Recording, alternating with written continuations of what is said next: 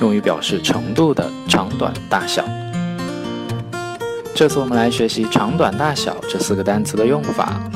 长，l o n g，long，long，这条路很长。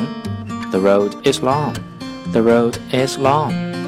Freddie 的头发很长。Freddie has long hair. Freddie has long hair. 短，short, s h o r t, short, short. Lily 有一头短发。Lily has short hair. Lily has short hair.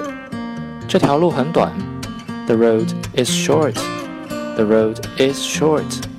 表示大，big，b i g，big，big，一头大象很大。An elephant is big. An elephant is big. 一头狮子也很大。A lion is big. A lion is big. 小，little, l i t t l e, little, little. 一只蚂蚁很小。An ant is little. An ant is little. 一只老鼠也很小。A mouse is little. A mouse is little. Do you know how to use long, Short, big, and little?